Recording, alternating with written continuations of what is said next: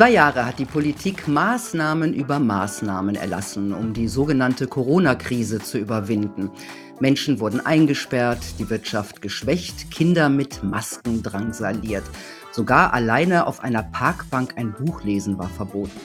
Jetzt sollte eine Kommission die Wirksamkeit all dieser Maßnahmen detailliert aufarbeiten. Und was passiert? Gesundheitsminister Lauterbach versucht genau das zu verhindern oder zumindest zu behindern. Es lägen nicht genug Daten vor.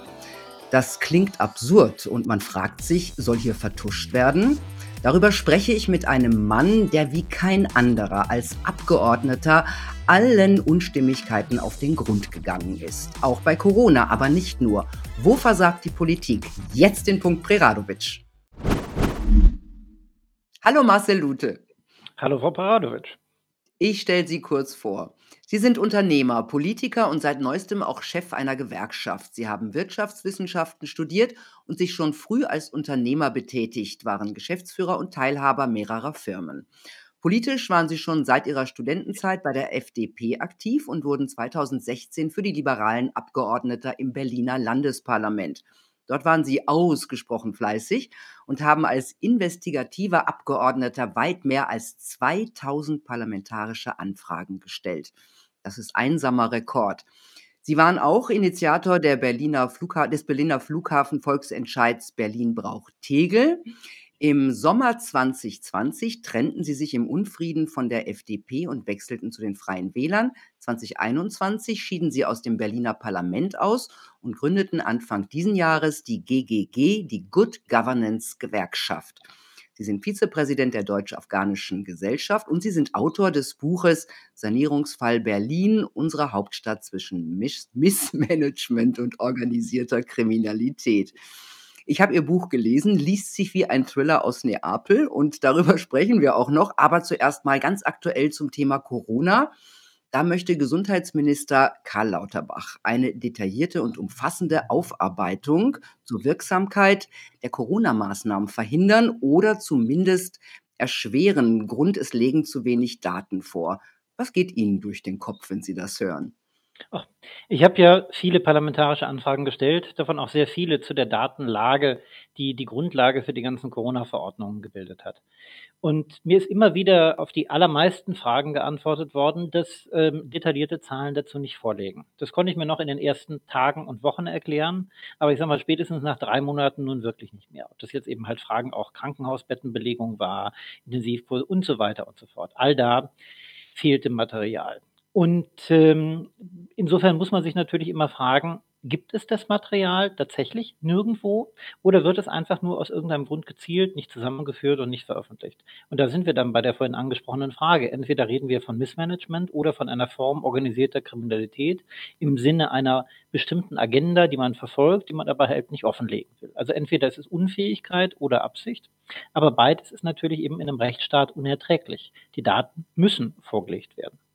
Ja, es, es klingt völlig absurd, vor allem wenn man bedenkt, dass Karl Lauterbach ja schon von einem Killer-Virus im Herbst spricht. Also könnte man sich vorstellen, dass dann wieder Maßnahmen eingeführt werden sollen, die dann, ähm, von denen man gar nicht weiß, ob sie irgendwas bringen, weil man keine Daten hat. Also das klingt für mich komplett absurd. Und da, ich muss sagen, mir fehlt ein bisschen der Aufschrei.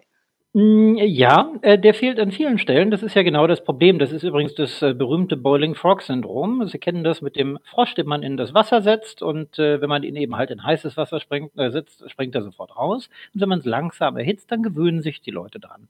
Das ist etwas, das ich im Übrigen auch in den, in den fünf Jahren im Berliner Parlament gelernt habe. Das, was mir anfangs noch unfassbar und skandalös erschien, nutzt sich selbst mit der Zeit ein bisschen ab. Man gewöhnt sich dran. Nach dem Motto, Mensch, pff, ja, ist gar nicht mehr so überraschend, hast du schon 50 Mal genauso erlebt. Und genau das darf eben halt nicht passieren. Weder in einer funktionierenden Demokratie, die ja davon lebt, dass wir alle mitmachen, uns alle dafür interessieren, was denn tatsächlich um uns herum los ist, noch in einem Rechtsstaat, in dem man einfach sagt, na gut, jetzt ist das Gesetz an welcher Stelle auch immer so oft schon gebrochen worden, dann kommt es jetzt auf einmal mehr auch nicht an. Beides ist fatal. Und ähm, gerade was diese gesamte Maßnahmenpolitik angeht, ist es eben halt zwingend erforderlich in einem Rechtsstaat, dass sie begründen, warum sie ein Grundrecht beispielsweise einschränken wollen. Und genau an dieser Begründung fehlte es auch mir ja. Ich habe äh, als erster Abgeordneter auch damals vor dem Verfassungsgerichtshof gegen die äh, Berliner Corona-Verordnung geklagt.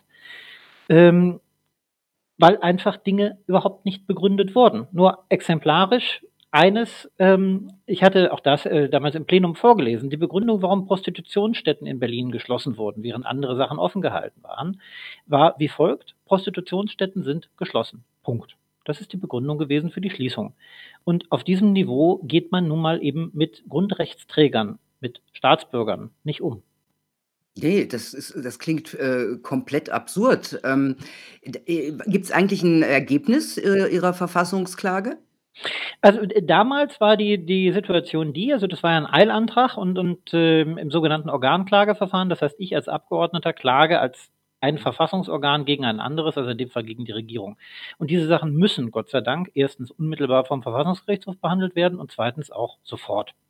Und insofern gab es auch sehr schnell ein Ergebnis ähm, das insoweit bemerkenswert war, dass es faktisch ausging wie Hornberger Schießen. An dem Tag, an dem der Verfassungsgerichtshof entscheiden wollte, hat der Senat die Verordnung geändert und die Punkte, die ich modiert habe, gestrichen. Und daraufhin hat dann der Verfassungsgerichtshof erkannt, dass sich ja mein Anliegen in der Hauptsache erledigt hat und man deshalb nicht darüber entscheiden muss, ob es rechtswidrig war oder nicht. Ähm, bemerkenswerte Zufälle, wenn man jetzt weiß, wer natürlich Verfassungsrichter wählt, nämlich wir als Parlament, damit eben halt auch die parlamentarische Mehrheit, die gerade jeweils eine Regierung stellt, dann kann man sich vorstellen, dass die Leute untereinander natürlich auch mal miteinander sprechen, ist ja auch nicht verboten, sagen, Mensch, vielleicht änderst du das mal. Und so ist es dann eben halt wohl gekommen. Mhm. Ähm, Sie haben sich ja vor allem in Berlin sehr mit den Corona-Maßnahmen beschäftigt, wie gerade gesagt. Äh, wenn Sie jetzt eine Aufarbeitung machen müssten, eine Evaluierung, was käme denn jetzt da bei Ihnen bei raus? Ach, na ja, also zunächst mal käme heraus, dass wir Zahlen auch tatsächlich erfassen müssen, die aber auch vorhanden mhm. sind. Nehmen wir, nehmen wir beispielsweise die Krankenhausmanagementsysteme. Die haben wir ja bei Charité und Vivantes. Ähm, das ist ein modifiziertes SAP-Modul, ähm, bei dem Sie letztlich, weil es eine relationelle Datenbank ist, all das habe ich eben halt mal irgendwann abgefragt, Sie jedes einzelne Datum auch erfassen können. Ich weiß, zu jedem Patienten kann automatisiert auslesen, ist er tatsächlich mit einer äh, Erstdiagnose, beispielsweise eben halt äh, Lungenerkrankung oder so eingeliefert worden? Oder lag er eben halt mit dem äh, mittlerweile sprichwörtlichen Beinbruch im Krankenhaus und man hat dann nochmal schnell getestet und festgestellt, Mensch, der ist ja auch Corona-positiv. Also ist das eben halt ein echter Fall, ist es zum Beispiel keiner. Äh, das ist natürlich eine von, von vielen interessanten Fragen. Was ich auch schon vor anderthalb Jahren gefragt habe, ähm, war. Ja, denn, was war denn die Antwort?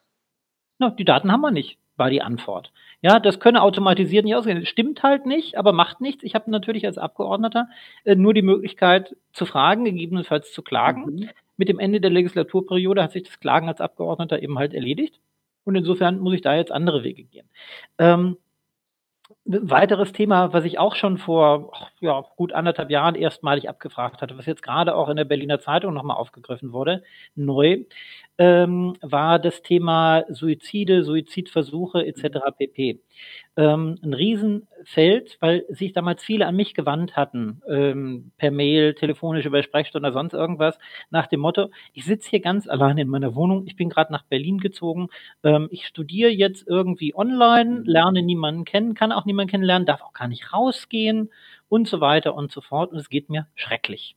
So, und da waren eben halt auch Leute dabei, die ohnehin schon, auch vorher zum Beispiel, wegen äh, depressiver Verstimmungen zumindest eben halt in Psychotherapie waren. Die Psychotherapiesitzungen fallen aus. All das hat bei mir dazu geführt, dass ich gesagt habe, wir müssen doch mal klären, welche Auswirkungen das eigentlich gesundheitlich wiederum hat. Ja, ob das eben zu Verzweiflungstaten führen kann. So, dann hieß es, naja, Herr Abgeordneter, Sie werden es raten, es wird nicht erfasst. Das ist aber misslich. Aber wie wäre es denn dann stattdessen, und so hatte ich es dann seinerzeit gemacht, wenn wir uns zumindest mal die äh, Codes, ähm, äh, die Einsatzcodes der Feuerwehr holen. Denn da wäre auch wiederum eben halt ein Suizidversuch als solcher zumindest erfasst. Und man hätte einen Indikator, ob sich da eben halt signifikant was verändert hat. Und siehe da, die Zahlen hatten sich seinerzeit, ich kriege es jetzt nicht mehr ganz präzise hin, aber ich sage mal mindestens verdoppelt innerhalb, äh, also im, im Vorjahresvergleich, äh, ungefähr drei Monate nach Beginn der, der sogenannten Corona-Maßnahmen. Insofern war das für mich ein Indikator, dass da was los sein könnte. Spätestens jetzt aber haben wir natürlich die Sterbestatistik für die Jahre 2020 und 2021, inklusive einer Sterbeursachenstatistik. Die Daten liegen jedenfalls da. Klassisch, weil das Thema aber nie sonderlich wichtig gesehen wurde, dauert es zwei Jahre nach dem Ende des jeweiligen Jahres, bis mal die Daten ausgewertet sind. Ich würde als Senator jetzt sagen, liebe Kinder, bis morgen früh habe ich die Daten. Ist nämlich nicht so schwierig. Notfalls schickt er mir das Rohmaterial und ich hack mir das selber in Excel. Also man kann es natürlich wissen, wenn man will. Man will aber nicht. Und das ist, das finde ich daran so fatal. Genauso letztes Ding, ähm, die, die ähm, Frage von äh, Pilzerkrankungen der Lunge. Auch ein Thema, das ich seinerzeit aufgebracht hatte. Ähm, ob sich da denn durch das Maskentragen womöglich etwas verändert hat. Das wurde ja vermutet. Ähm, und wie das mit allen Hypothesen ist, so funktioniert wissenschaftliches Arbeiten. Ich stelle eine solche These auf und dann überprüfe ich sie. Und je nachdem, was die Überprüfung ergeben hat, kann ich sie entweder bestätigen oder verwerfen. Was hier gerade passiert, ist keinerlei Wissenschaftlichkeit, sondern es ist bestenfalls pseudowissenschaftlich, damit esoterisch, weil sie nämlich genau diese Überprüfung, das wissenschaftliche Arbeiten, die Überprüfung einer Hypothese verhindern. Und das kann nicht sein. So nach dem Motto, Masken tragen ist super. Ähm, Ihre Gewerkschaft, äh, Good Governance Gewerkschaft, die hat ja jetzt gerade eine INSA-Blitz-Umfrage ähm, machen lassen zu Masken. Sagen Sie doch mal kurz, worum ging es und was ist dabei rausgekommen? Ähm, uns hat beschäftigt, also ich sag mal, wir haben ja, wir haben ja gerade äh, auch heute ähm, die, den äh, Eilantrag vom Bundesverfassungsgerichtshof gegen die einrichtungsbezogene Impfpflicht auf den Weg gebracht. Und im Zuge der Begründung äh, unseres neuen Eilantrags wollten wir auch einfach mal Material dazu haben, wie häufig die Leute denn eigentlich ihre FFP2-Masken wechseln. Denn standardmäßig, so auch vorgesehen auf der Webseite des Bundesgesundheitsministeriums, wechseln sie die nach jedem Einsatz. Natürlich, denn die Dinger Also, werden feucht. man müsste im Grunde nach jedem Mal im Supermarkt sich eine neue Maske aufsetzen, wenn man Genau, wieder das in das sind ja auch Einmalprodukte, steht ja auch drauf. Mhm. Ähm, und alles andere führt natürlich dazu. Sie schaffen ja alleine eben halt durch die Atemluft ein feuchtes, warmes Klima. Mhm. So, dann stecken Sie das Ding womöglich in die Tasche. Da bleibt es auch schön feucht und warm. Und früher oder später, ähm, das weiß jeder, der, weiß ich nicht, äh, von mir aus eine Dusche hat, dann entwickelt sich in so feuchtem, warmem Klima zum Beispiel ein Pilz. Das ist nicht gut. Ähm, und äh, das eine ist eben halt in der Dusche, da ist er noch relativ weit weg. Wenn Sie aber ähm, eine solche ja, Grundlage unmittelbar vor den Atemwegen haben, dann ist das Mhm. nicht gut für Sie. Und wenn Sie sich dann eben halt auch mit dieser Grundlage an irgendjemand anderen drandrängeln, weil Sie ja glauben, dass Sie besonders geschützt sind, dann ist das auch nicht gut für den. Ähm, und äh, insofern ist vollkommen klar und unstreitig, es sind Einmalprodukte, sie müssen nach jeder Benutzung gewechselt werden, damit eben solche Probleme nicht auftauchen. Und wir haben gefragt, wie häufig wechseln Sie das denn? Und zum anderen, und da gibt es meistens die ehrlichere Antwort, was glauben Sie denn? Also Sie sind ja bestimmt ganz toll, aber wie machen das denn Ihre Mitmenschen? Und äh, die Zahlen waren insofern weder überraschend äh, oder andersrum, sie waren nicht sonderlich überraschend, sie waren aber dafür umso erschreckender, ähm, dass wir feststellen mussten, dass mehr als die Hälfte der Nutzer ihre Maske mindestens eine Woche lang nicht gewechselt hat. Und wenn Sie sich jetzt vorstellen, dass Sie zum Beispiel so eine gebrauchte Serviette oder ein Taschentuch einfach mal eine Woche lang sich immer wieder ins Gesicht halten, dann ist das nicht klug. Das versteht eigentlich auch jeder. Aber durch diesen, ja, ich sage mal, politischen Maskenfetischismus, der da betrieben wurde, im Sinne von, das ist auf jeden Fall gut, immer, du kannst gar nichts falsch machen, schütze dich und andere und, und äh, Mhm. all solche einfachen, platten Formeln, ähm, haben meines Erachtens dazu geführt, dass die Leute gar nicht mehr hinterfragen, ob die Maßnahme als solche, so wie sie durchgeführt wird, überhaupt richtig sein kann. Sondern es eben halt einfach pauschal machen. Und dann haben sie Leute, die sagen, nee, also zum Schutz setze ich die immer auf. Und zwar nehme ich die dann eben halt vom, vom äh, Rückspiegel meines Autos, da wo sie auch schon seit zwei Jahren hängt, und dann setze ich mir die mal wieder auf. Dann fasse ich sie mit den Händen an, dann setze ich sie wieder ab, dann gebe ich ihnen die Hand oder äh, streiche irgendwo lang und so weiter. Es ist jedem klar. Ja, ich sag mal, wer es nicht weiß, sollte seine Oma mal fragen. Die wird ihm das erklären. So machen sie das nicht. So, seit zwei Jahren wird es aber genau so gemacht. Und damit ist klar, dass diese Dinger, so wie sie tatsächlich eingesetzt werden, nicht sonderlich hilfreich sind, sondern im Gegenteil unter vielen Aspekten auch schädlich. Und ich glaube, Mhm. dass es ganz wichtig ist, das zu verdeutlichen. Es ist was anderes, wie das unter Laborbedingungen wirkt, als die Frage, wie es eben halt in der praktischen Anwendung funktioniert. Ja, Sie haben ja alle möglichen Medizinprodukte, die richtig angewendet was bringen. Aber wenn Sie sie falsch anwenden, sind sie gefährlich. Deswegen gibt's ja gab's ja vor 2020 auch eine Einschulung für alle, die so eine FFP2-Maske benutzt haben, ne? Ich meine, Genau. sinnvoll. Also wer wer gearbeitet hat damit, der musste sich vorher einschulen lassen. Und ähm, das ist anscheinend für die Be Gesamtbevölkerung jetzt nicht notwendig gewesen. Ich meine, die Maske ist ja das Symbol, kann man sagen, für diese gesamte Krise und auch für diese Angst. Ja, in Deutschland muss man jetzt eigentlich kaum mehr Masken tragen, also jedenfalls nicht in Geschäften und so weiter. Ähm, wie sieht's in Berlin aus? Jetzt Anfang April wurde das abgeschafft. Sehen Sie mehr Masken oder mehr Gesichter? Also, ich sehe persönlich in meinem Umfeld sowieso mehr Gesichter als alles andere. Aber Ähm, wenn Sie war unterwegs sind? Ich war überrascht. Ja, also auch auch da gilt also, es ist offensichtlich auch von von, äh, Kiez zu Kiez unterschiedlich. Ähm, Sie haben viele junge Leute, die das offensichtlich für 'ne ganz prima Idee halten, nach dem Motto: „Schütze dich und andere“, äh, und das eben halt nicht hinterfragen, die das auch teilweise intensiv fortsetzen und sich darüber wundern, dass es andere machen. Ich nehme grade bei Älteren und, äh, das ist hier so im Berliner Westen, ich sage mal, ist man eher etwas älter im Bevölkerungsdurchschnitt. Ähm, da nehme ich wiederum wahr, dass viele eben halt einfach, äh, in der Tat darauf verzichten und, äh, erkennen auch also, ich habe, äh, Mhm. viel viel Rückmeldungen dazu bekommen, erkennen, dass es eben halt vielleicht gesundheitlich auch nicht sonderlich sinnvoll war und jemals wieder sein wird. Denn machen wir uns auch da nichts vor, ich bin davon überzeugt, ähm, dass ein Weg, der einmal gegangen ist, so lange weiter beschritten wird, bis man ihn wirklich endgültig stoppt. Und dafür brauchen wir eben genau diese und das war Ihre Ursprungsfrage, diese Aufarbeitung, die wirkliche saubere Evaluierung, welche Maßnahme hat Mhm. was gebracht. Und da hilft es eben halt auch nicht zu sagen: „Ja, wir haben ja tolle Studien und unter Laborbedingungen, wenn ich dann eben halt eine luftdichte Maske trage“ und so weiter und so fort, dann bringt das vielleicht was. Mag ja alles sein. Aber wir müssen eine Maßnahme natürlich eben halt nicht am grünen Tisch beurteilen, sondern so, wie sie in der Realität wirkt. Und ich bin überzeugt, in der Realität ist dieses Ding das zeigen ja auch zum Beispiel die Zahlen aus Hamburg und Mecklenburg-Vorpommern im Vergleich zum Bundesgebiet, ist dieses Ding eben halt eher ein Infektionsbeförderer, denn ein Infektionshemmer. Ja, ja, es gab ja noch viele andere Maßnahmen, die man überprüfen sollte, auch 2G und 3G, ja, was für 'n Sinn, ähm, die so machen, aber das will Karl Lauterbach nicht. Vor allem möchte er nicht, dass Ergebnisse vorliegen in diesem Sommer, ja? Das äh, er möchte vielleicht im nächsten Sommer irgendwelche Ergebnisse haben. Was halten Sie eigentlich von Karl Lauterbach als Gesundheitsminister? Ach, ähm, ich finde, dass es eine sehr witzige Wahl war. Ähm, ich bin überzeugt, ähm, dass Herr Lauterbach, äh, in seinem Forschungsgebiet, in dem er mal gearbeitet hat, äh, irgendeine Kompetenz haben muss, äh, sonst, äh, hätte er da ja nicht allzu lange gearbeitet. Ähm, wir müssen aber da ja auch immer in den Begrifflichkeiten präzise sein. Also, da heißt es dann, er sei Epidemiologe. Das trifft ja objektiv nicht zu. Ähm, der Mann ist im Wesentlichen Medizin beziehungsweise Medizintechnik-Lobbyist gewesen und, äh, in dieser Funktion ist er jetzt Bundesgesundheitsminister geworden.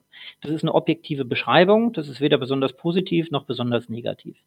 Ich bin, ähm, ich sage mal, in den letzten 44 Jahren relativ vielen Menschen begegnet.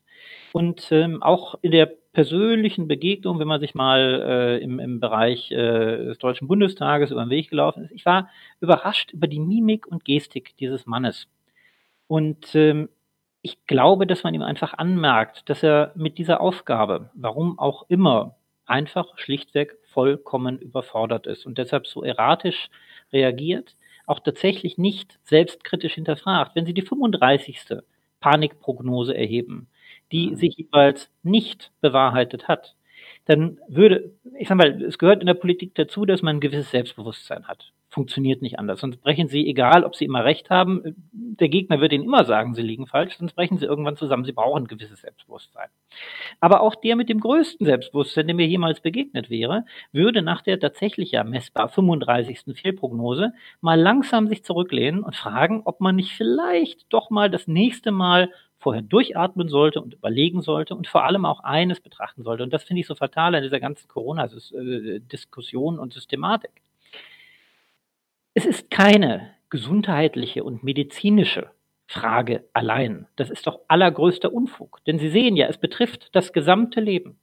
Es ist eine rechtliche Frage, es ist eine politische Frage, es ist eine philosophische Frage. Wie wollen wir leben? Welches Recht hat der Staat, darüber zu bestimmen, wie wir leben? Ja, auch ob Sie möglicherweise selbst erkranken, das ist Ihre Entscheidung. Sie können rauchen, Sie können Motorrad fahren, Sie können Fallschirmspringen, Sie können, weiß ich ungeschützten Geschlechtsverkehr haben, kann Ihnen niemand verbieten. Selbstverständlich nicht. Warum nicht? Weil das das Leitbild des Grundgesetzes ist, die Selbstbestimmung. Bewusst hat man sich dafür entschieden, dass das Individuum vor der Allgemeinheit stehen soll. Das ist genau der Gedanke, der Kerngedanke des Grundgesetzes. Das drückt Artikel 1 Absatz 1 aus. Kann jeder, der mag, irgendwie nachlesen, auch in den Protokollen des Herrn Chiemsee-Konvents, als das Ganze mal begonnen hat. Darum ging es. Und wenn Sie jetzt jemanden haben, der rein aus seiner Fachsicht an ein Problem rangeht. Sie kennen den Satz, ne, wenn du nur einen Hammer hast, sind alle Probleme Nägel, dann werden Sie eben halt nie ein differenziertes Bild bekommen. Und das ist genau die Gefahr, bereits gewesen, die sich, die sich realisiert hat und die ich auch weiterhin sehe in allen möglichen Gebieten, in denen es dann heißt, indem man Bürger tatsächlich sagen will, du hast keine Ahnung, du bist ja kein Fachmann. Von meinem eigenen Leben habe ich unfassbar viel Ahnung, und zwar nur ich. Und deswegen habe ich dazu jeweils eine Meinung. Das ist das Leitbild des Grundgesetzes und das hat der Lauterbach nicht begriffen. Ja, das haben anscheinend aber auch viele andere neben Herrn Lauterbach nicht begriffen, weil er ist ja nicht der Einzige, der mit sowas vorprescht. Die also die Grundrechte sind in den letzten 2 Jahren enorm eingeschränkt, äh, worden. Und viele Menschen befürchten, dass das äh, auch nicht mehr aufhören wird so richtig, dass wir die Freiheit, die wir vor 2020 hatten, nie wieder zurückbekommen. Was denken Sie? Also, es gibt äh, gibt den sehr klugen oder die sehr kluge historische Erkenntnis: Es ist einmal geschehen, folglich kann es wieder geschehen. Wenn wir uns das vor Augen führen, dann ist es natürlich so, dass Sie, wenn Sie einmal angefangen haben an, ähm, einem vermeintlich unverrückbaren Punkt, also beispielsweise Mhm. Grundrechten, auch dem Angriff, den ich durchaus sehe in der in der einrichtungsbezogenen Impfpflicht, ähm, dem dem Angriff auf die Menschenwürde, dem nicht entgegengetreten sind dann birgt das natürlich die Gefahr, dass das unter anderen Vorzeichen mit einem anderen Thema nach dem Motto, was hatten wir jetzt kürzlich, Frieren für den Frieden ähm, oder vielleicht auch äh, Hungern gegen Hitze oder weiß der Teufel, was die nächsten tollen, großartigen Ideen sein werden, dass sie genau mit der gleichen, tatsächlich gar nicht stimmigen, nicht schlüssigen Begründung neu anfangen können, in die Leben der Menschen hinein zu regieren. Vor allem die Menschen gewöhnen sich ja dran. Wir haben ja drüber geredet, ja? Die die Menschen gewöhnen sich daran, dass ihnen was weggenommen wird, dass sie jetzt einen QR-Code brauchen, um irgendwo zugelassen zu werden, was wo wo sie früher einfach nur reingehen können. Also, ich ich beobachte das, wenn die Leute also, die zücken ihr Handy oder in der Zeit, wo man's brauchte, haben ihr Handy gezückt und haben fast schon stolz zum Teil gesagt: „Guck mal hier, ich habe 'n QR-Code, ich darf da rein“, ja? Ja, ich Also, gehöre zur Masse, ich darf mitmachen. Genau, das hat mich so 'n bisschen erschreckt und ich meine, QR-Codes werden wir möglicherweise nicht mehr los. Die ID z 2020 kommt. Also, die digitale Identitätssysteme und auch Social Credit Systeme sind auf dem Vormarsch. Was bedeutet denn das für unsere Freiheit in Zukunft? Und es bedeutet, dass sie verteidigt werden muss, und zwar ganz äh, massiv. Also ein sogenanntes Social Credit System, ähm, wie Sie es letztlich in bestimmten Bereichen beispielsweise auch aus China kennen, ist absolut unvereinbar mit sämtlichen Kernwerten des Grundgesetzes. Zunächst aber eben halt mit dem Leitbild des Grundgesetzes, ich sage das noch mal, dem Individuum vor der Mehrheit. Das ist der Kerngedanke des Artikel 1 Absatz 1 Grundgesetz. Das ist ja bekanntermaßen der der einzig das einzig unverrückbare Grundrecht. Deswegen steht es über allem anderen, die Menschenwürde. Aber unmittelbar danach, und das ist ja tatsächlich eben halt eine eine, äh, Systematik auch, äh, in dieser in dieser Gliederung steht das allgemeine Persönlich äh, Persönlichkeitsrecht, die Handlungsfreiheit aus Artikel 2 des Grundgesetzes, die eben halt auch zum Beispiel verbietet, dass mir jetzt jedenfalls, weil es keinerlei gesetzliche Grundlage gibt, irgendjemand versucht, beispielsweise im Wege des Hausrechts allerlei Absurditäten, die da geäußert werden, vorzuschreiben, wie ich mich zu kleiden habe, nämlich ob ich ähm, zum Beispiel ein Tuch über meinem Gesicht tragen soll oder nicht. Ein solcher Eingriff, auch das haben wir jetzt an mehreren Stellen auch über die Verwaltungsgerichte nochmal bestätigen lassen, ein solcher Eingriff in die allgemeine Handlungsfreiheit ist eben mit genau dieser, also mit Artikel 2 des Grundgesetzes, nicht vereinbar. Was Herr Lauterbach da gemacht hat, sich hinzustellen, quasi à la Donald Trump Kapitolsturm und zu erklären, ach so, es gibt zwar jetzt keine gesetzliche Grundlage mehr, aber wir machen eben halt einfach mal trotzdem weiter. Ich rufe euch auf, das Grundgesetz zu ignorieren. Ich rufe euch auf, à la Reichsbürgertum, eure eigenen Regeln zu erfinden von Geschäft zu Geschäft. Das ja, aber das passiert doch auch, ne? Ja. Also, da gibt's ja einige Geschäfte oder auch Museen und Theater oder Veranstaltungen, die sagen: „Hier kommt keiner rein ohne Maske. Unser Haus.“ Wo kein Kläger, da kein Richter. Das ist mhm. genau das Problem. Also wir haben eine Vielzahl, wir dürfen halt als Gewerkschaft nur unsere eigenen Mitglieder vertreten. So, aber da, wo unsere Mitglieder mit genau diesen Fällen angekommen sind, sind wir tätig geworden und siehe da, an jeder Stelle heißt es, äh, Irrtum, ach so, haben wir nicht so verstanden, wussten wir nicht oder sonst irgendetwas. Und an jeder Stelle selbstverständlich, anders kann es auch gar nicht sein, knicken dann diese Leute ein. Notfalls muss das eben halt durch die Verwaltungsgerichte entschieden werden, aber die entscheiden es mhm. auch. Das gleiche gilt eben halt auch für die zivilrechtlichen Ansprüche. Es ist ein Mythos, nichts anderes, wenn irgendjemand behauptet, ja, also ich habe ja in meinem Laden, sagen wir mal irgendwie Supermarktfiliale, habe ich ja Hausrecht, da kann ich ja machen, was ich will. Nein, kannst du nicht. Führen wir uns doch bitte Folgendes vor Augen. Ähm, also wir reden hier von einem Kleidungsstück und dem Wunsch dass ein bestimmtes Kleidungsstück getragen werden soll, nämlich eine sogenannte Maske. Nicht anders verhält sich der Fall, wenn Sie sagen, dass Sie ein bestimmtes Kleidungsstück nicht tragen sollen. Nehmen wir zum Beispiel so ein hübsches Kopftuch. Würden Sie sagen, dass es zulässig ist, dass ich ein No-Kopftuch-Schild da dran mache und kontrolliere an meinem Supermarkt, wer da reinkommt? Und natürlich darf jemand mit Kopftuch nicht in den Supermarkt. Wohl kaum. Würde jeder sagen, Moment mal, das ist ja ein Eingriff in die allgemeine Handlungsfreiheit dieser Person. Ja, aber die Frage ist, ob es, ja klar, also jeder würde das äh, mit gesundem äh, Menschenverstand so sehen. Aber wie sieht denn das rechtlich aus? Gibt ja. es dieses Hausrecht? Als, also rein rechtlich kann doch da jeder sagen, mache ich, wie ich will, oder nicht? Nein, natürlich nicht. Wo kämen wir denn dahin? Dann würde ja diese gesamte Gesellschaft auseinanderfliegen. Nein, Sie haben ja, und das wird häufig missverstanden, Sie haben nun mal eine Normenhierarchie. Das heißt, sie haben als allererstes die Verfassung, das Grundgesetz. Darunter übrigens also eingeordnet die Landesverfassung, die teilweise nochmal eigene Rechte gewähren. Darunter haben sie die einfach gesetzlichen Regelungen. Darunter wiederum haben sie die Verordnungen. Und darunter kommt dann ganz, ganz, ganz am Ende mal das Hausrecht. Und diese Pyramide baut eben halt aufeinander auf. Das heißt, es kann immer nur das, was durch die höhere Ebene zugelassen wird, in der Ebene darunter geregelt werden. Und ein Eingriff in die allgemeine Handlungsfreiheit, die durch das Grundgesetz zugelassen wird, können Sie nicht im Wege des Hausrechts aushebeln. Das gilt, der Unterschied ist da. Äh, und da Aber gibt es denn da Urteile dazu? Gibt es denn da, gibt's da Urteile, die das so bestätigen, wie Sie sagen? Es gibt historisch, weil wir, hier sind wir ja im Bereich des Zivilrechts, da dauert es immer noch ein bisschen länger. Es gibt aber historisch ganz, ganz viele, also speziell zum Maskenthema jetzt noch nicht, aber historisch ganz, ganz viele Entscheidungen, die sagen, wenn ich ein Geschäft habe, das für die Allgemeinheit geöffnet ist grundsätzlich ohne besondere weitere Voraussetzungen. Ähm, das ist also, ich sag mal, ja, wo könnte man es, äh, ich finde jetzt gerade gar kein Negativbeispiel, wo das ausnahmsweise auf ein Geschäft nicht zuträfe. Also, ähm, die Boutique, äh, der Lebensmitteleinzelhändler äh, oder auch der Friseur fallen alle in diese Kategorie von Geschäften, die grundsätzlich jedermann ohne Ansehen der Person Leistungen anbieten. Und wenn ich das mache, dann darf ich eben halt nicht hingehen und mit einem unzulässigen Kriterium selektieren. Ich mhm. darf eben halt nicht sagen, Frau Peradovic wird von mir nur bedient, wenn sie ein Kopftuch trägt oder auch wenn sie es nicht trägt. Genau das wäre eben ein Eingriff in ihre allgemeine Handlungsfreiheit und der ist unzulässig. Etwas anderes wäre es. Ähm, Wenn ich nackt käme, das wäre was anderes, weil da gibt es ein anderes Gesetz, das das verbietet, ne? Genau so, da gibt es eine gesetzliche Grundlage dafür, genau. Ähm, wobei auch da ja jedenfalls historisch, ich weiß gar nicht, ob das mittlerweile gekippt wurde, zwischen den Geschlechtern unterschieden wird. Wenn ich nackt käme, wäre es auf jeden Fall unzulässig. Bei Ihnen bin ich mir sogar gar nicht sicher. Okay. Wir versuchen das aber nicht. Nein, wir werden es nicht versuchen. Wir werden es nie, wir werden es nie versuchen.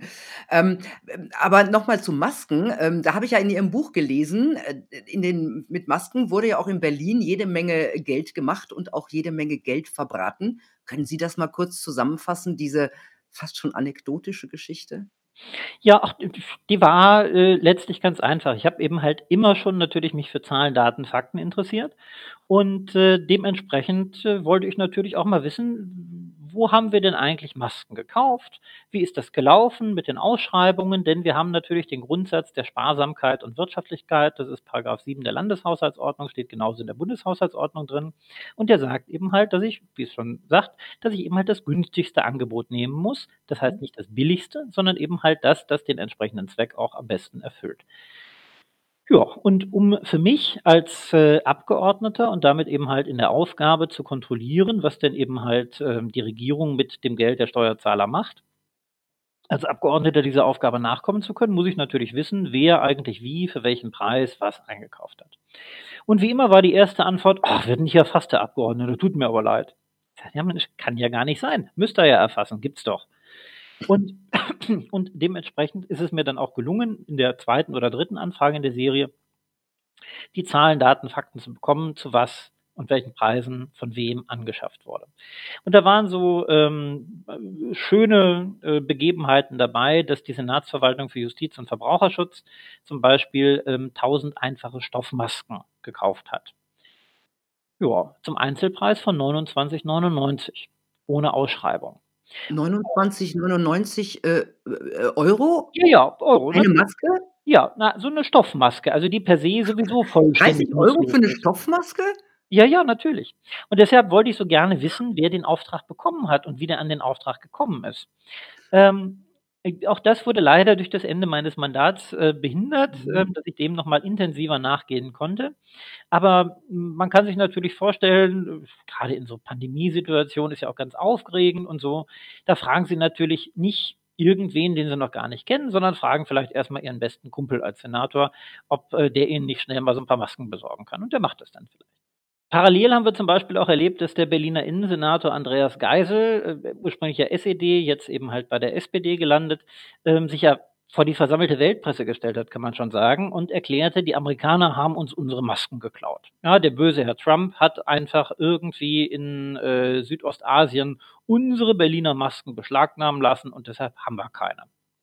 Das erschien mir, ich sag mal gelinde gesagt, ein bisschen gewagt und so bin ich auch da dann in die Recherche eingestiegen und ähm, habe mir die gesamten Vorgänge zeigen lassen und ähm, das galt allerdings auch unter dem Siegel der Verschwiegenheit. Ähm, das ist dann manchmal so, aber zufällig hat eine große Berliner Zeitung dieses Material dann auch gehabt und hatte darüber berichtet. Und so stellte sich dann eben halt heraus, dass ähm, der angebliche Händler in Südostasien als solcher gar nichts mit der Berliner Polizei zu tun hatte, sondern dass die Berliner Polizei auch wieder ohne Ausschreibung ähm, an jemanden aus der Nachbarschaft äh, unseres Innensenators, also des damaligen Innensenators, diesen Auftrag vergeben hatte. Relativ teuer. Und diese Person, die diesen Auftrag bekommen hat, hat sich wiederum einen Subunternehmer in Frankfurt gesucht. Und der hat wiederum natürlich auch nochmal was aufgeschlagen. Und der wieder hat sich an einen Händler in Südostasien, ich weiß nicht mehr, ich meine, es war äh, Südkorea, gewandt und äh, dort versucht, Masken zu bestellen. Aber der hatte sie noch nicht bezahlt. Und aus diesem Grund sind die dann eben halt natürlich zu einem etwas höheren Preis an jemand anderen verkauft worden. Daraus hat Herr Geisel sein Märchen von äh, den Amerikanern, die, weiß ich nicht, mit Waffengewalt hingehen und irgendwelche Masken beschlagnahmen gemacht, für das er sich auch nie wahrheitsgemäß entschuldigt hat. Ähm, und die spannende Frage auch da war für mich natürlich, warum macht er das? Will er von was ablenken? Will er genau von diesem Umstand ablenken, ähm, dass die Firma, also wie gesagt, also rein räumlich unmittelbar in seiner Nähe sitzt? Ähm, Gab es da einen Zusammenhang? Auch diesem Thema konnte ich dann eben halt leider nicht weiter nachgehen, aber mal gucken. Vielleicht wird sich auch das noch irgendwann aufklären. Also rein um diese Beschaffungsthematik ähm, gab es, was haben wir, rund 170 Millionen, nee, 250 Millionen Euro haben wir ausgegeben in Berlin für diese Themen. Ähm, und wenn ich mir dann anschaue, welche Angebote auf dem Tisch lagen, bei denen unmittelbar die, ähm, die sich auch eben halt an Abgeordnete gewandt haben und gesagt haben, gucken Sie mal, ich habe das und das hier angeboten, ja, nachweislich dem Senat, der Polizei oder sonst was. Es war nicht nur günstiger, es war nicht nur das identische Produkt, sondern es war dann zum Beispiel eben halt auch eine Zahlungskondition äh, Ware gegen Geld, unmittelbar bei Lieferung. Das ist natürlich deutlich attraktiver, normalerweise, als wenn Sie einfach mal blind zwei Millionen Euro an irgendwen überweisen, der Ihnen dann später mal irgendwann Ware liefern soll. Aber trotzdem hat man sich hier in Berlin für den zweiten Weg entschieden. Und da sind wir dann eben halt bei der Überschrift äh, unserer Hauptstadt zwischen Missmanagement und organisierter Kriminalität. Eines von beiden ist es. Ja, ja, Sie, Sie schreiben ja auch in Ihrem Buch, in Berlin haben sich Oligarchien entwickelt. Was meinen Sie denn damit? Das hört sich so nach Korruption an? Naja, ähm, es ist ja, also ich sag mal, eher das Gesetz, dass sich, dass sich immer eine bestimmte Gruppe überall herausbildet, Mhm. ähm, die untereinander zusammenarbeitet, vernetzt ist und so weiter. Soziologen Michels hat das, hat das Thema in den 70ern ja entsprechend schon erforscht. Also vollständig unstreitig, dass das so passiert. Und ähm, so ist das dann eben in Berlin auch. Wahrscheinlich wie übrigens in allen anderen äh, größeren Städten auch, nur mit eben halt dem Unterschied, dass hier nochmal ein besonderer, auch finanziell interessanter Fokus natürlich auf der deutschen Hauptstadt liegt. Und dass sie in Berlin auch eine gewisse Historie haben. Man erinnere sich ähm, an die Bauskandale in dieser Stadt ähm, in denen man immer schon, ich sag mal, in seinem eigenen Süppchen gekocht hat und in dem man bemerkenswerte Schäden, upsi, ist halt passiert, ähm, für den öffentlichen Haushalt angerichtet hat, für den Steuerzahler angerichtet hat und niemand hinterher zur Rechenschaft gezogen wurde.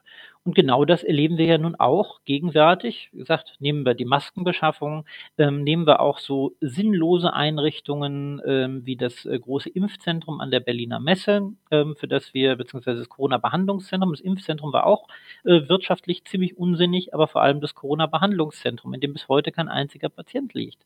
Das aber uns äh, aktuell, wie viel, ich müsste es, ich muss jetzt lügen, ich glaube um die 80 Millionen Euro bisher gekostet hat.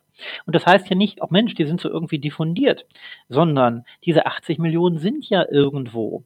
Und das ist eben halt das, wo ich sage, organisierte Kriminalität, faktisch. Denn es gilt der Grundsatz der Sparsamkeit und Wirtschaftlichkeit.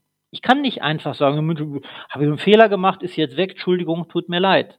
Denn es muss ja interessant sein, wer dieses Geld, auch keiner. Genau, wer dieses Geld gekriegt hat.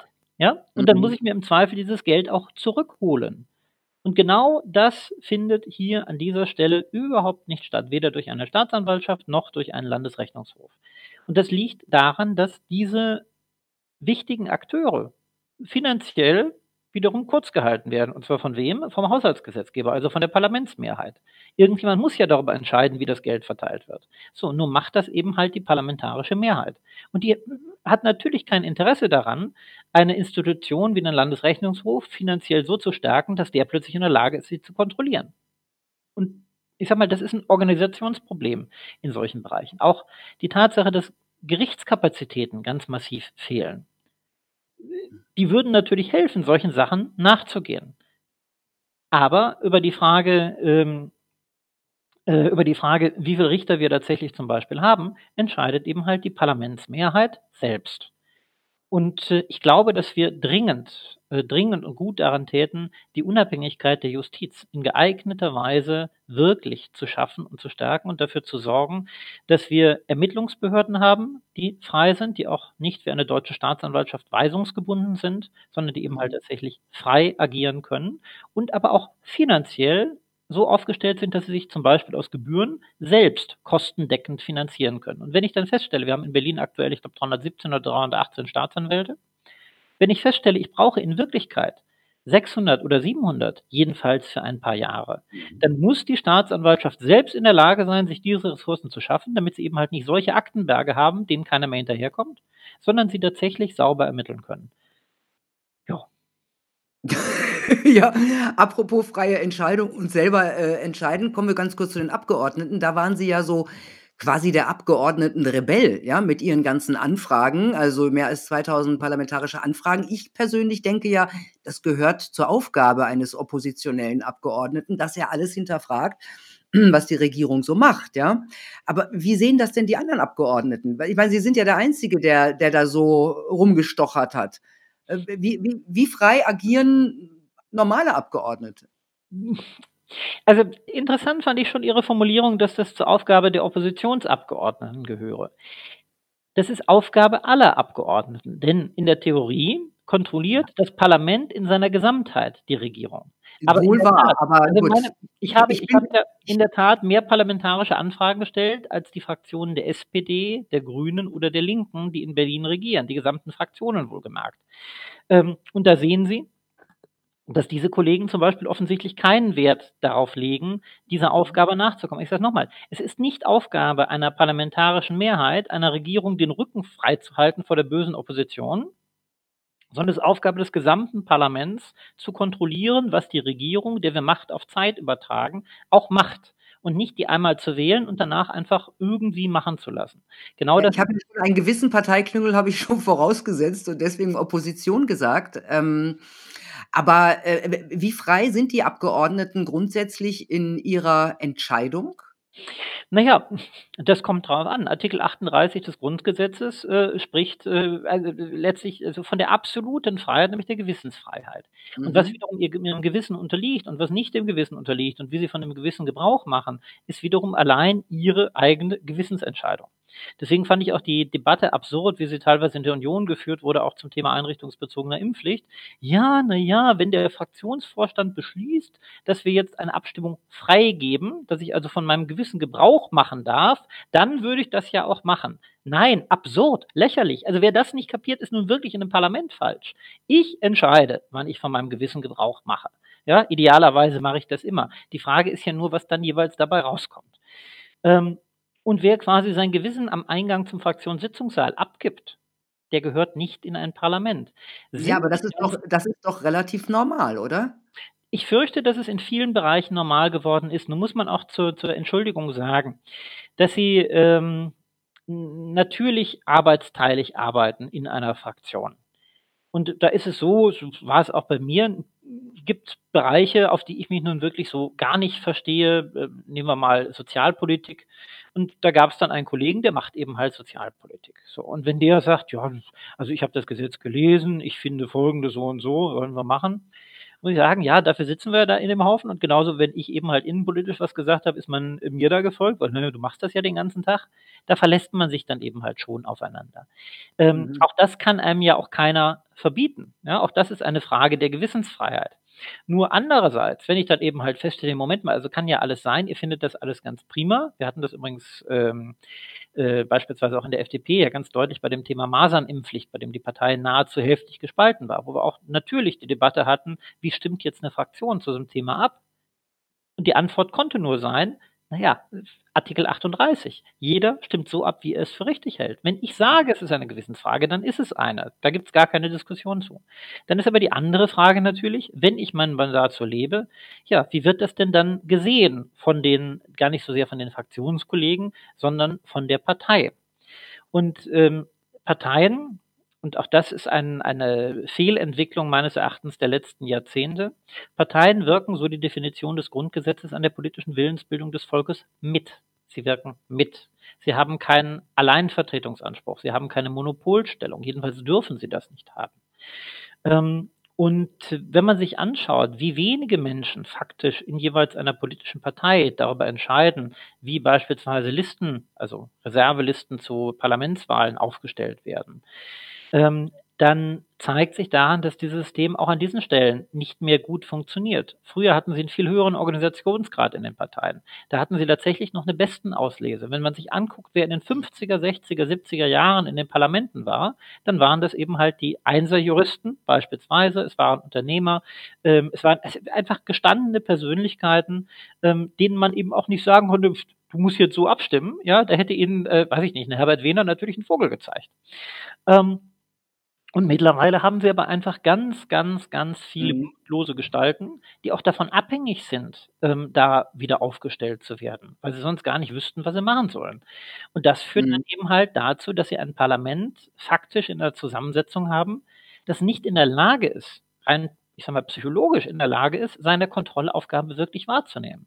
Wenn ich mich daran erinnere, was, was, äh, was für bemerkenswerte Blicke ich geerntet habe, äh, wenn ich äh, sagte, also, ich habe keinen Chef. Sie sagen, ja, Ihr Chef hat ja so und so. Ich sage, was für ein Chef? Gemeint war der Fraktionsvorsitzende. Den Fraktionsvorsitzenden wählt man, damit er irgendwas organisiert. Der ist mein Angestellter, nicht andersrum. Er wird nämlich aus meiner Abgabe bezahlt, die ich an die Fraktion leiste. Ja, aber bei den Kollegen ist sowas Mhm. vorgesehen. Da heißt der Vorsitzende der Chef. Oder auch wenn Sie sich jetzt Berichterstattungen angucken, da ist von Christian Lindner die Rede als FDP-Chef. Der ist nicht Chef, der ist Vorsitzender. Das ist sowas ähnliches wie ein Vorturner. Ja, nur das, das begreifen die Leute nicht. Okay. Ähm, also da sehen wir mal wieder, wie Theorie und ähm, Praxis auseinanderklafft. Kommen wir mal noch zu Ihrer, zu Ihrer Gewerkschaft, die Sie gegründet haben. Äh, warum? Was machen Sie anders als die herkömmlichen Gewerkschaften? Gibt ja genug. Äh, ja. Ähm, also was machen zunächst mal was, was machen wollen wir die anders machen, ja? ist glaube ich die äh, ist glaube ich erstmal die Grundfrage. Ähm, wir bieten als Good Governance Gewerkschaft all das an, was andere Gewerkschaften klassisch auch anbieten. Das heißt, ich sag mal, die unmittelbare Vertretung in den Betrieben, ähm, den, den Dialog mit den Betriebsräten, mit den Arbeitgebern, mit den Personalräten ähm, entsprechend sowieso. Wir haben äh, das gesamte Thema des gewerkschaftlichen Rechtsschutzes, auch das bieten klassisch alle Gewerkschaften an mit unterschiedlicher Intensität. Bei uns ist es eben halt tatsächlich so, dass, ähm, was aber auch in der Natur der Sache lag, weil wir uns sehr mit der einrichtungsbezogenen Impfpflicht beschäftigt haben und weiter beschäftigen, beschäftigen, ähm, dass wir eben halt keine Wartezeiten oder sonst irgendwas gemacht haben, sondern einfach sofort loslegen. Und, und da sind wir dann eben halt bei einer inhaltlichen Frage, es haben sich äh, viele, also inhaltlichen Ausrichtungen, da haben sich viele bei uns gemeldet, die, denen gesagt wurde, bei ihrer jeweiligen Gewerkschaft, ja, natürlich hast du Rechtsschutz, Mensch, worum geht's denn? Ja, ich möchte mich ungern impfen lassen. Was? Nee, dann hast du keinen Rechtsschutz. Und mhm. ähm, da unterscheiden wir uns eben halt deutlich, sagen, selbstverständlich ist das Ausdruck, da sind wir dann wieder dem Kerngedanken des Grundgesetzes, Individuum vor Masse. Ähm, und selbstverständlich wird das, also die Abkürzung äh, äh für Good Governance GG ist nicht ganz zufällig äh, mit der Nähe auch zum mhm. Grundgesetz natürlich gewählt. Ähm, natürlich ist es Ausdruck deiner eigenen Lebensführung, ob du das machen möchtest oder nicht. Und da, wo wir dich unterstützen können, mit dem jeweiligen Rechtsschutz tun wir das auch. Auch das ist eben halt, was wir anbieten. So, dann haben wir die ganz klassische Lobbytätigkeit, ähm, die auch alle Gewerkschaften machen, ich sag mal in unterschiedlicher Intensität. Also der Austausch mit der politischen Ebene, ähm, der mir jetzt, ich sag mal, vielleicht leichter fällt als anderen, weil ich da natürlich nach wie vor intensiv, intensiv drin bin. Und wenn man sich im Übrigen äh, anschaut, wie eng die Entscheidung zur einrichtungsbezogenen, äh, der Quatsch, zur allgemeinen Impfpflicht tatsächlich abgelaufen ist, es waren zwar ja fast 100 Stimmen Unterschied in der Schlussabstimmung, aber diese Frage hat sich im Deutschen Bundestag ja vorher entschieden. Da gab es die, ähm, die Idee einiger Antragsteller, plötzlich die Abstimmungsreihenfolge umkehren zu wollen. Und wer sich so ein bisschen mit dem, mit dem politischen Gedanken dahinter beschäftigt mit der psychologischen Systematik, das ist klar, dann wäre eben halt plötzlich der letzte Antrag, der gekommen wäre, der gewesen, wo alle anderen, die vorher dagegen waren, gesagt haben, na gut, da kriege ich ja dann das, was ich haben wollte, auch irgendwie mit. Und damit wäre dann eben halt tatsächlich wahrscheinlich eine allgemeine Impfpflicht, jedenfalls ab 18, beschlossen worden. Und diese Frage hing an sechs Stimmen Unterschied, ja, die der Abstimmungsreihenfolge. Und insofern kann man schon sagen, dass auch ein gewisser Lobbyismus, die Frage, mit wem man mal irgendwie vielleicht noch einen Wein vorher getrunken hat, also, da muss ich doch darauf achten, ähm, dass die tatsächlich etwas gebracht hat. Also die Leute dürfen sich da keine Illusion mhm. machen. Diese Frage war viel knapper, als es hinterher mhm. ausgesehen hat. Und ich möchte nochmal sagen, wir kommen wieder an den Anfang, wenn etwas einmal versucht wurde. Wenn mhm. gezeigt hat, es könnte ja klappen, dann wird es so lange wieder versucht werden, bis es entweder wirklich thematisch tot ist oder bis es funktioniert hat. Und deshalb warne ich vor einem heißen Herbst. Ja, den Eindruck hat, habe ich auch und auch die gleichen Befürchtungen. Ähm, aber nochmal zur Gewerkschaft. Ich glaube, im Februar, wo haben Sie sie gegründet? Ähm, wie sieht es denn jetzt aus? Äh, der Zulauf, wie viele Mitglieder haben Sie jetzt? Also der Zulauf ist fantastisch. Ähm, wir sind, ich sag mal, im mittleren vierstelligen Bereich. Ähm, und wenn man sich anschaut, dass die älteste Gewerkschaft Deutschlands, ähm, mit, die seit 150 Jahren besteht, knapp 9000 Mitglieder hat, ähm, sind wir auf einem also ausgesprochen guten Weg nach etwas mehr als zwei Monaten. Ähm, Im Moment ist es tatsächlich so, dass wir also ganz, ganz viele Leute haben, die eben halt einfach Mitglied werden und unmittelbar ein rechtliches Problem haben. Und das limitiert so ein bisschen natürlich im Moment auch unsere, unsere Leistungskapazitäten. Ähm, aber ja, wir haben keinen, wir haben keinen Aufnahmestopp und wir stellen eben halt auch fest, dass es treten jetzt einzelne, einzelne Gruppen der Good Governance Gewerkschaft jetzt auch zu den, zu den laufenden Betriebsratswahlen an. Ähm, wir haben auch äh, in unterschiedlichen Bereichen, äh, beispielsweise bei der Berliner Stadtreinigung, schon Personalratsmitglieder, die äh, vorher gewählt waren für andere Gewerkschaften und jetzt eben halt zu uns übergewechselt sind. Ähm, da ist ganz, ganz, ganz viel in Bewegung und ähm, gerade bei dem Beispiel jetzt bei der, bei der BSR, der Berliner Stadtreinigung, könnte das auch noch unter anderen Aspekten interessant werden. Wenn Sie sich, äh, wir sprachen eingangs ganz kurz über Neapel, wenn Sie sich daran erinnern, als in Sizilien die Müllwerker gestreikt haben, hat das zu ganz bemerkenswerten Verwerfungen äh, in, der, in der gesamten italienischen Politik und Regierungswechsel ja. geführt. Und jetzt stelle man sich mal vor, in der deutschen Hauptstadt würde aus welchen Gründen auch immer, weil eine inhaltlich begründete, arbeitsrechtlich zulässige Forderung natürlich nicht erfüllt wird, einfach mal eine Woche oder zwei der Müll nicht abgeholt. Dann würden ganz, ganz viele Leute mal darüber nachdenken, ob sie denn tatsächlich ähm, in geeigneter Weise mit dem Souverän umgehen, so wie aktuell gehandelt wird. Mhm. ganz interessante Vorstellung, finde ich. Ähm, letzte Frage. Ähm, Sie haben so viel, ähm, eigentlich erreicht oder auch so viel transparent gemacht, als Sie noch Abgeordneter waren im, äh, Berliner Parlament. War's das mit der Politik oder machen Sie noch 'n Anlauf? Na ja, ich mache ja grade Politik. Also, der Punkt ist, meine Aber meine im Parlament, ne? Sie können keine Anfragen stellen so. Das ist das ist richtig. Aber, ähm, also auch da gibt's ja noch ein großes großes, weites Feld, äh, nämlich die Wahlen in Berlin, ähm, wie sie die sind ja zeitgleich mit der Bundestagswahl gelaufen, wie sie denn so abgelaufen sind. Ah, ja. Da gab es da gab es kleinere kleinere inhaltliche Mängel, äh, freundlich formuliert, also unter anderem knapp 100.000 Stimmen, die nicht gezählt wurden, äh, weil es Schwierigkeiten bei beim Rücklauf und Ausgabe der Briefwahl zum Beispiel gab, ungeachtet eben halt der Tatsache, dass nachweislich Personen gewählt haben, die nicht wahlberechtigt waren, dass andersrum Personen, die wahlberechtigt waren und wählen wollten, nicht wählen konnten, weil keine Stimmzettel da waren oder sie stundenlang in Schlangen stehen mussten. All das sind also vollkommen undemokratische, untragbare, also auch im im Rechtssinne untragbare Eingriffe in das Wahlrecht nach meiner Überzeugung. Ja, es gab ja noch anderes, ne? Ich meine, das ist das die die hatten ja auch viel zu lange auf, ne? Die Auch Wahllokale. bis bis 20:57 ist in Berlin im im letzten Wahllokal noch gewählt worden. Das heißt, sie konnten quasi alle schon nachlesen, wie so das Ergebnis ist und, ähm, danach dann eben halt noch mal ihr Kreuz machen. Ähm, es ist es ist natürlich alles unzulässig, ähm, und, äh, ich habe, äh, seinerzeit die Klage dagegen angekündigt. Ich habe sie auch auf den Weg gebracht. Ähm, wir haben auch fast 400 Seiten Begründung und und, ähm, Beweismaterial beigefügt und ich habe vor allem einen Punkt, äh, gemacht, auf den offensichtlich bemerkenswerterweise auch noch niemand anders gekommen war, ähm, nämlich die Frage gestellt, ob die 5 %-Hürde tatsächlich noch verfassungsgemäß ist. Und dann passierte dazu sage ich gleich noch was, aber dazu passierte dann eben halt ganz, ganz lange nischt. Und vor etwa einer Woche, ähm, gab's da 'ne ganz kleine, leise, vorsichtige dpa-Meldung, ähm, in der davon die Rede war, dass der Berliner Verfassungsgerichtshof jetzt in die Beweisaufnahme eintritt und den Senat aufgefordert hat, das, was ich haben wollte als Abgeordnete, nämlich die 2257 Einzelprotokolle aus jedem einzelnen Wahllokal im Original vorzulegen, damit man prüfen kann, ob es nicht womöglich vielleicht auch einen kleinen Übertragungsfehler gegeben hat, sodass man aus Versehen sich jeweils bei der Eingabe der Zahlen in den Computer aus dem unterschriebenen Protokoll an ein paar Stellen 'n bisschen vertan hat. Und wenn man sich eben also, es ist ja alles denkbar, wenn man sich zum Beispiel bei bestimmten Parteien immer wieder vertan hat, weil man die mit 'ner anderen verwechselt hat oder so, kann ja vorkommen, ähm, dann würde das natürlich auch zu ganz massiven Verwerfungen führen. Ähm, das ist der eine Aspekt, also da tritt jetzt der Verfassungsgerichtshof tatsächlich in die Prüfung ein, folgt also anscheinend meiner Argumentation, dass das, ähm, bemerkenswert ist, was da vorgekommen ist. Und das könnte eben halt dazu führen, dass tatsächlich die, ähm, Wahlen, äh, am 26. September 2021 annulliert würden. Welche Rechtsfolge sich daraus ergibt, ist eigentlich also tatsächlich Mhm. also noch nie entschieden worden, weil wir einen solch dramatischen Fall noch nicht hatten.